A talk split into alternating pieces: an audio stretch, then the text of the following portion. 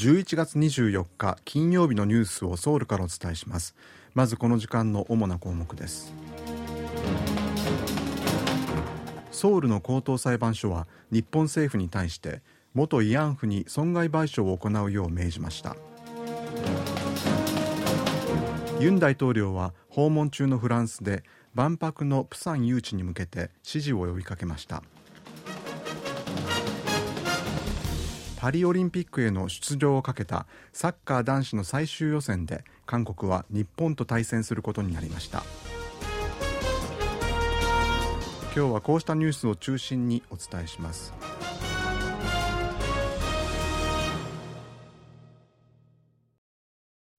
旧日本軍慰安婦の被害者が日本政府に損害賠償を求めていた裁判でソウル高等裁判所は訴えを却下した一審の判決を取り消し請求金額を全額支払うよう命じる判決を言い渡しました。この裁判は元慰安婦ら16人が2016年に日本政府に対して1人当たり2億ウォンの損害賠償を求めて起こしたものでおととし4月の一審では主権国家は他国の裁判で被告にはならないとする国際慣習法上の主権免除を適用し訴えを却下していました。ソウル高等裁判所は23日一審の判決を取り消し原告が請求した賠償金の全額を認める判決を言い渡しました。裁判所は過去に日本は韓国の領土内で韓国の国民に対して不法行為によって被害を与えた。慰安婦のような人倫に反する行為は主権免除の例外としなければならない。日本に対する韓国の裁判権を認めることが妥当だと判決理由について説明しました。この判決について日本の上川外務大臣は23日午後国際法及び日韓両国間の合意に明らかに反するものだと指摘した上で極めて遺憾で断じて受け入れられないとする談話を発表しました。一方原告側の代理人はこの判決は日本企業を相手取って起こした徴用工裁判の判決とは異なるとして韓国にある日本大使館など日本政府の資産に対して差し押さえなどの強制執行手続きを踏む考えはないことを明確にしました。大使館などの在外交換はウィーン条約で原則として差し押さえが禁じられています。原告側の代理人は高齢の原告らは日本政府が慰安婦問題について法的責任を認め謝罪することを望んでいると改めて強調しました。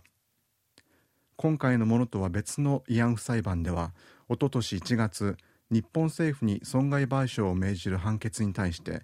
当時主権免除を主張して裁判の有効性を認めなかった日本政府は控訴せず判決は確定しています。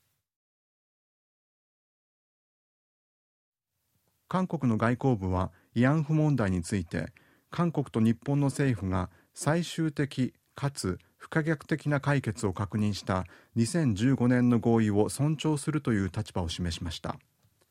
外交部の当局者は24日判決に関する詳細を確認中だとした上で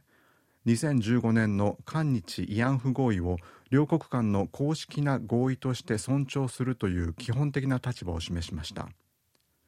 2015年の慰安婦合意では日本政府は慰安婦問題について責任を痛感し当時の安倍総理大臣が日本の総理大臣として改めて苦痛を受けた元慰安婦に対して心からお詫びと反省の気持ちを表明するとした上で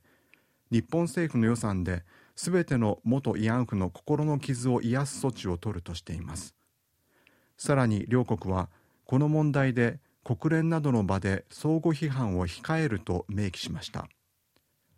韓国外交部による見解の説明に先立って日本の松野官房長官は24日の定例の会見で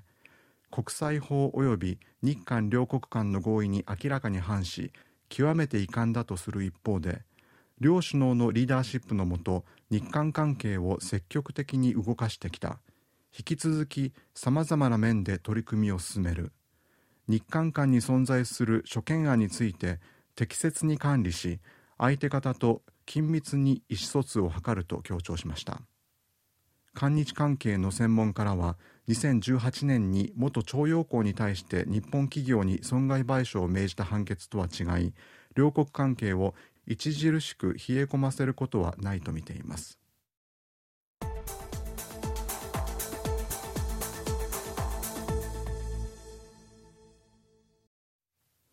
韓国と日本それに中国の外相が26日にプサンで会談しこの4年間途絶えていた3カ国の首脳会談の再開に向けて話し合います。外交部によりますとパク・チン外交部長官と日本の上川外務大臣中国の王毅外相が26日の午後プサンで会談するということです。外相会談では3カ国の首脳による会談を韓国で年内または年明けに開くため具体的な日程の調整が行われるものとみられます。3カ国の首脳会談は2019年12月に中国で開催されて以降行われていません。3カ国は今年9月にソウルで開かれた時間補給協議で首脳会談をできるだけ早い時期に開催することで合意しています。一方26日にプサンで行われる3カ国の外相会談に合わせて韓日韓中の2国間の外相会談も開かれます。ユン・ソンニョル大統領はイギリスを国賓訪問した後2030年の万博の開催地を決める博覧会国際事務局の総会が開かれるフランスを訪れ万博のプサン誘致に向けて各国の支持を呼びかけました。ユン大統領は現地時間の23日博覧会国際事務局の各国代表らを招いて夕食会を開き支持を呼びかけました。2030年の万博の開催地は今月28日に開かれる博覧会国際事務局の総会で加盟182カ国による匿名投票で決まります。プサンのほかサウジアラビアのリヤドとイタリアのローマが最終候補地として残っています。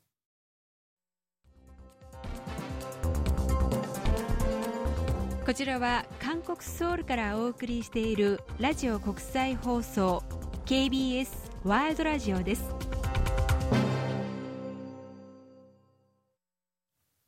暖房などによって大気汚染物質の排出が増える冬の間全体の汚染物質の排出量を抑えるため政府は老朽化したディーゼル車などの通行を規制する地域を拡大することにしました。